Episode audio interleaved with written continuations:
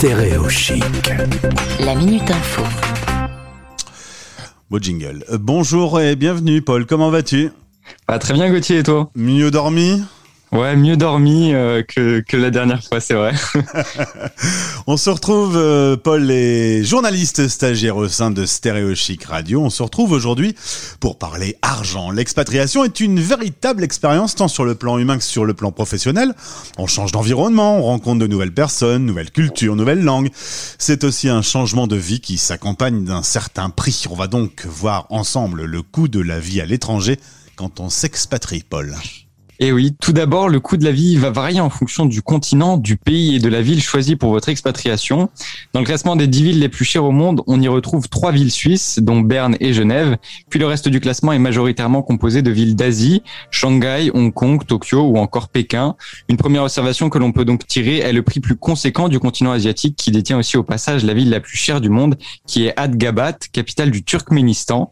Cette étude a été réalisée par Mercer en 2021 et le classement a donc été largement impacté par la pandémie. New York a vu son coût baisser pour les employés internationaux et se retrouve à la 14e place, alors que d'un autre côté, Beyrouth, la capitale du Liban, a gagné plus de 40 places et s'élève à la troisième place avec un coût de la vie extrêmement élevé suite à une inflation et plusieurs crises économiques.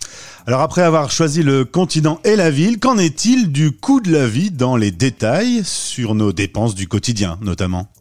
Bah alors prenons l'exemple de New York, capitale culturelle des États-Unis, que l'on va comparer à notre ville lumière Paris. Euh, le coût de la vie est 25% plus cher. Cette différence se retrouve dans des loyers environ 100% plus chers à New York, Ah ouais. que ce soit en centre-ville ou en dehors euh, qu'à Paris.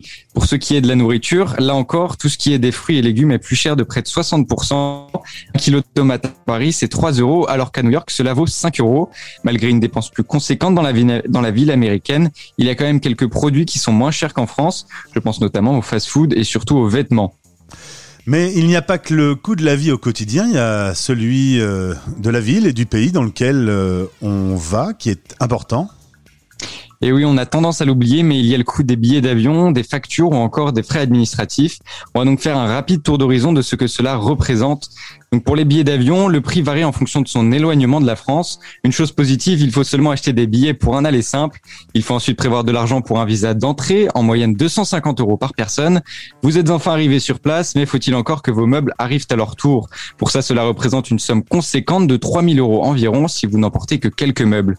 Une fois installé dans votre maison ou appartement, il vous faut payer le loyer. Les prix varient évidemment en fonction de l'endroit. Comptez 750 euros en moyenne pour un mois de loyer. On respire, on se repose. Vous êtes installé bien comme il faut dans votre nouveau chez vous. Mais maintenant, il faut s'attaquer aux frais de scolarité si vous avez des enfants, avec un coût annuel moyen de 7000 euros à 10 000 euros par enfant dans un établissement scolaire français à l'étranger.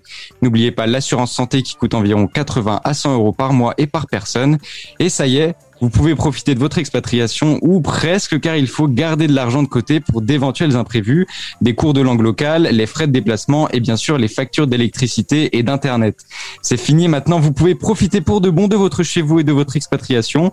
Ce petit tour du coût de la vie à l'étranger est juste un avant-goût et dépend de votre pays et de votre ville. Les liens des différentes sources et sites qui expliquent en détail le coût de l'expatriation sont disponibles en description de ce podcast en espérant que cette petite chronique vous a permis d'avoir un ordre d'idée sur le prix de la vie à l'étranger en tant qu'expatrié. Merci Paul. La minute info. À retrouver en podcast sur toutes les plateformes et sur stéréochic.fr.